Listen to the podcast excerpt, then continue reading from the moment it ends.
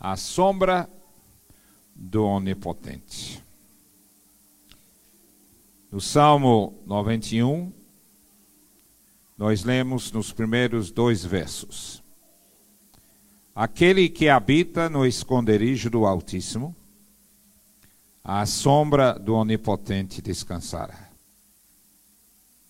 Tirei do Senhor, Ele é o meu Deus, o meu refúgio, a minha fortaleza, e nele confiarei.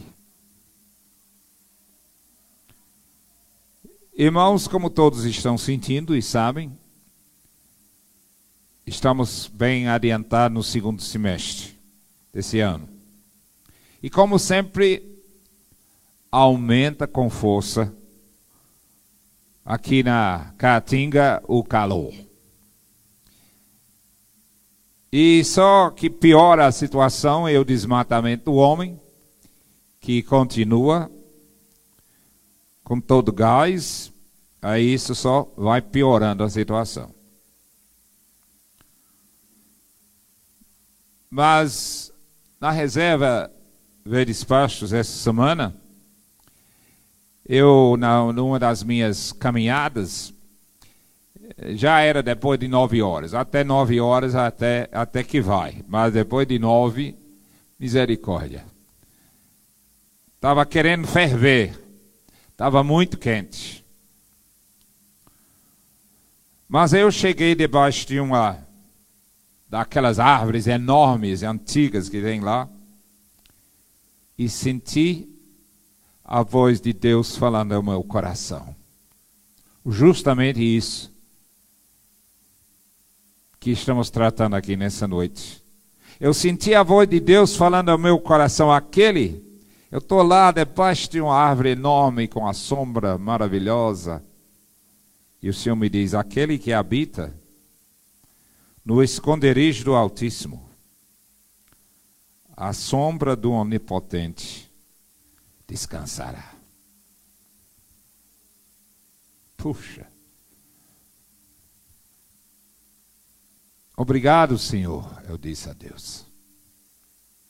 Obrigado pela tua sombra. Obrigado, Senhor, pela tua cobertura, pela tua acolhida. Obrigado, Senhor, pela tua fidelidade, pela tua provisão. Obrigado, Senhor, pela tua proteção.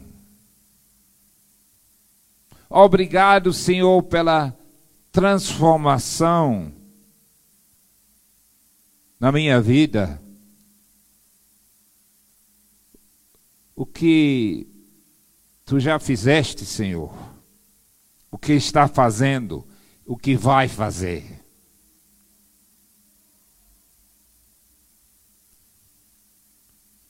Irmãos, é aquele que habita é aquele que habita no esconderijo do Altíssimo. Que está numa posição para ser abençoado pelo Senhor e receber a sua proteção nas batalhas espirituais da vida. Irmãos, as batalhas vêm. Pode confiar e vocês todos sabem pela experiência que vem. aquele que habita. Essa é a solução para tudo isso.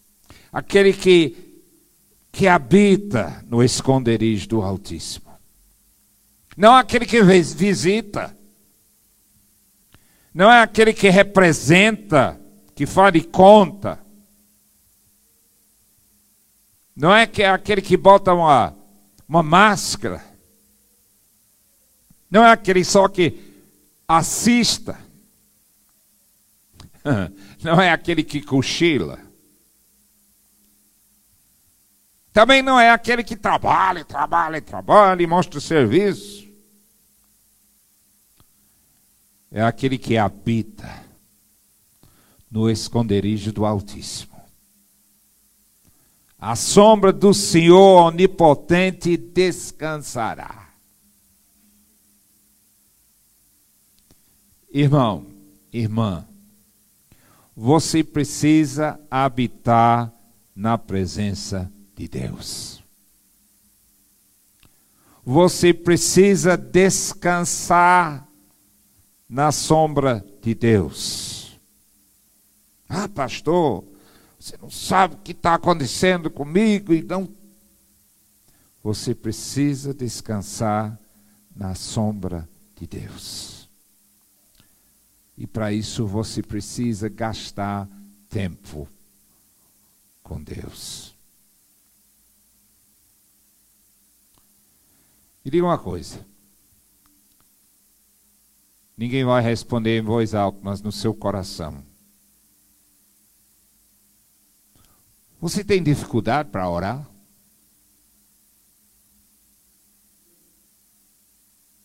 Tem dificuldade para orar?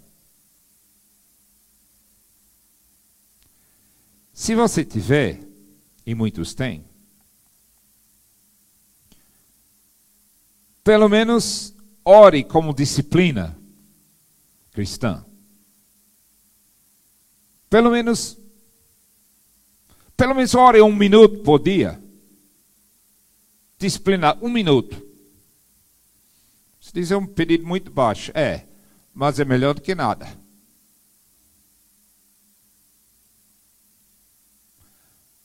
Mas certamente isso não é, não é habitando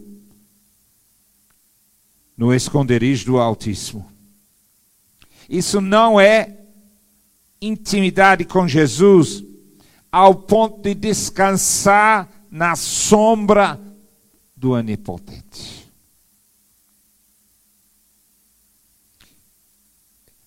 Então, se você tá, não está nesse ponto ainda, você não está caminhando assim, com prazer em orar e facilidade para orar, pelo menos se disciplina para orar um pouco.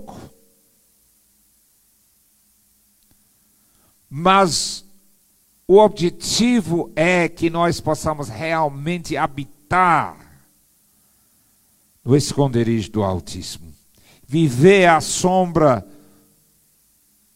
do Senhor Onipotente. E o salmista diz em Salmo 42, versos 1 a 2, para você ver como ele sentia. Como a corça anseia por águas correntes, a minha alma anseia por ti, ó Deus. A minha alma tem sede de Deus, do Deus vivo. Como é maravilhoso ser como a corça, com tremenda vontade de estar na presença de Deus em oração, com sede do Deus vivo.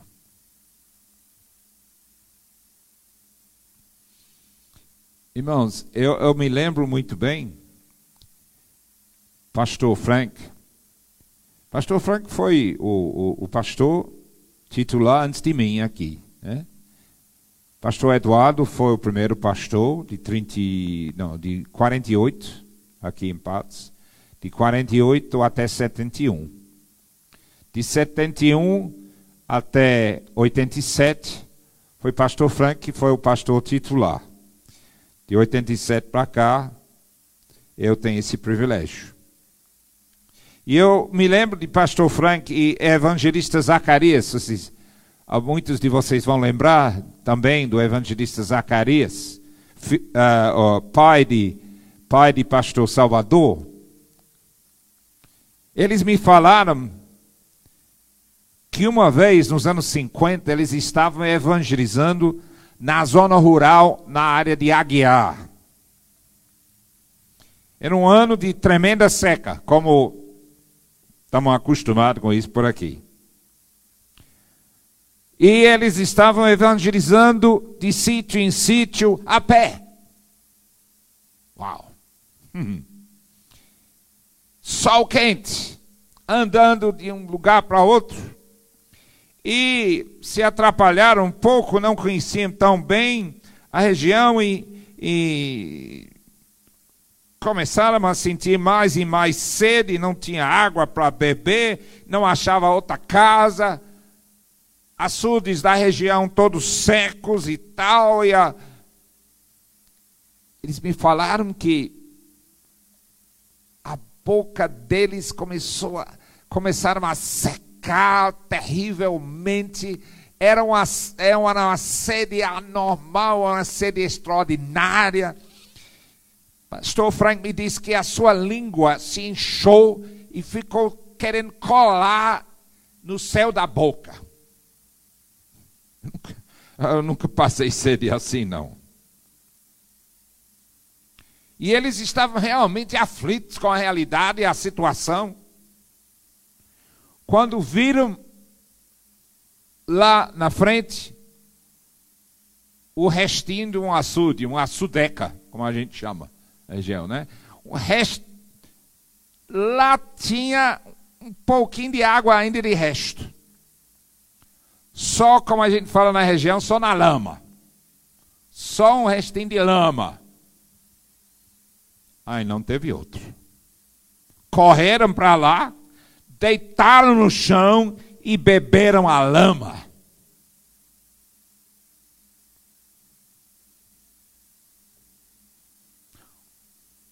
como a corça anseia por águas correntes. A minha alma anseia por ti, ó Deus.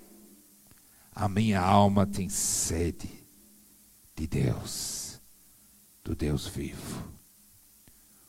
Como é que compara a nossa vida espiritual? Como é que compara a nossa sede com o salmista? Será que podemos dizer assim?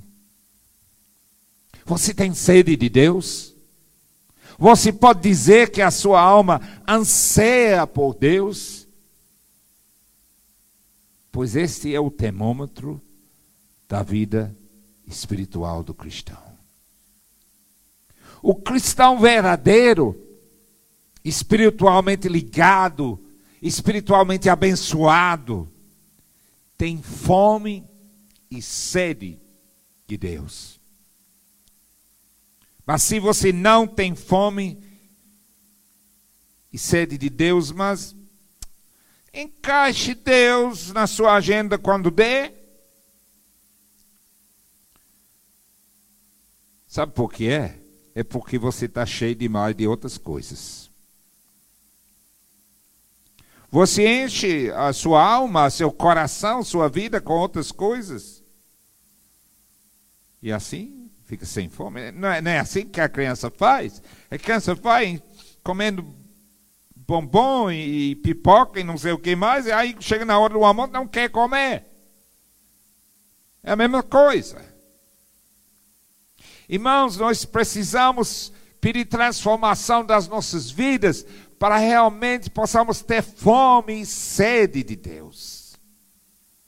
Seja como Maria de Betânia, em Lucas 10 e 39, que ficou aos pés do Senhor, ouvindo a sua palavra. Fique na sombra do Senhor, fique aos pés de Jesus. Aos pés de Jesus é a posição de discípulo. Dizemos que somos discípulos de Cristo. O lugar de discípulo é aos pés de Jesus. Pois essa frase que diz que Maria de Betânia ficou aos pés do Senhor ouvindo a sua palavra, é um termo técnico. Na realidade, para aquilo que é um discípulo, quem é um discípulo fazia. Aprendendo do Senhor. Porque graças a Deus, irmãs, mulher também é discípula de Cristo. Amém?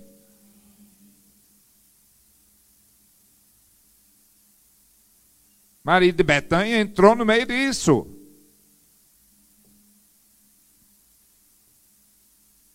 Deus quer abençoar a sua vida. Muito mais. Mas você tem que gastar tempo habitando no esconderijo do Altíssimo, à sombra do Onipotente. Você tem que gastar tempo aos pés do Senhor, ouvindo a Sua palavra. Em João 12, 1 a 3, lá vem Maria de Betânia novamente.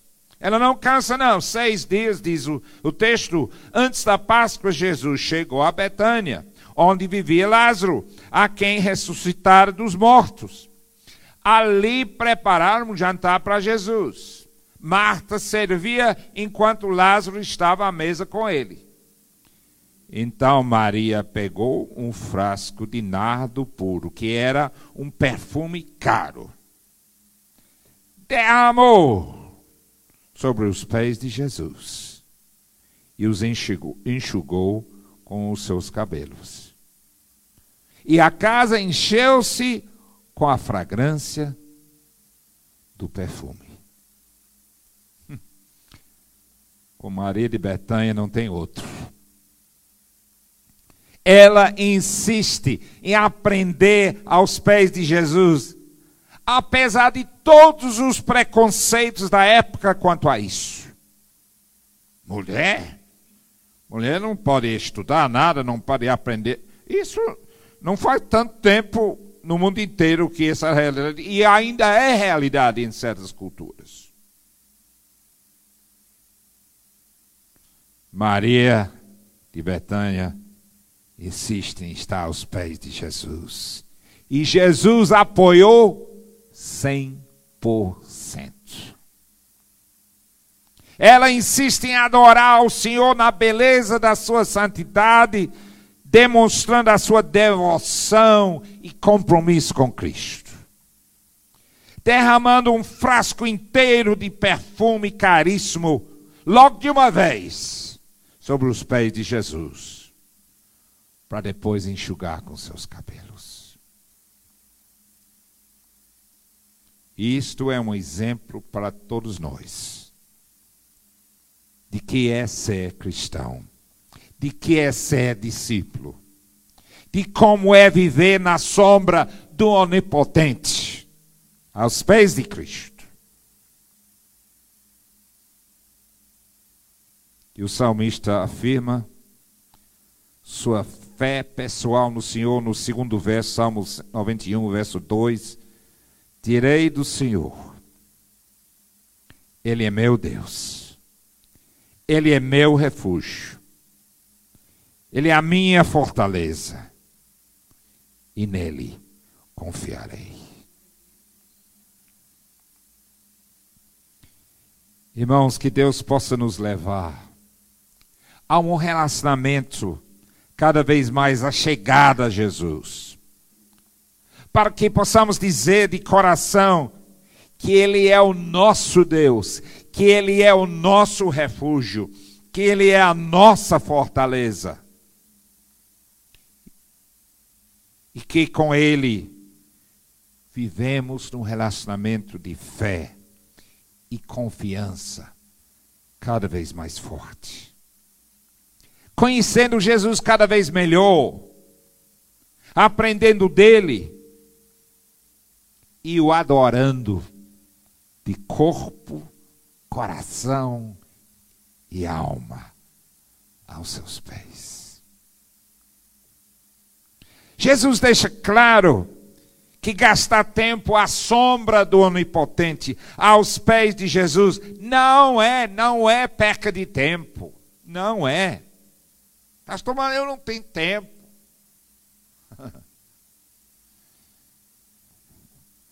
Isso é Marta. Seja Maria de Betânia. Segue esse exemplo. Não é perda de tempo, não. Muito pelo contrário, diz Jesus, é a melhor parte. É o mais importante.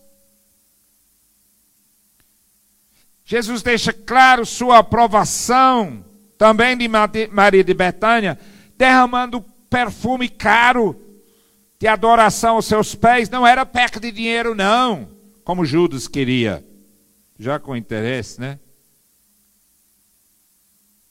Não era perca de dinheiro nem perca de tempo. Era investimento numa vida sadia e abençoada por Deus.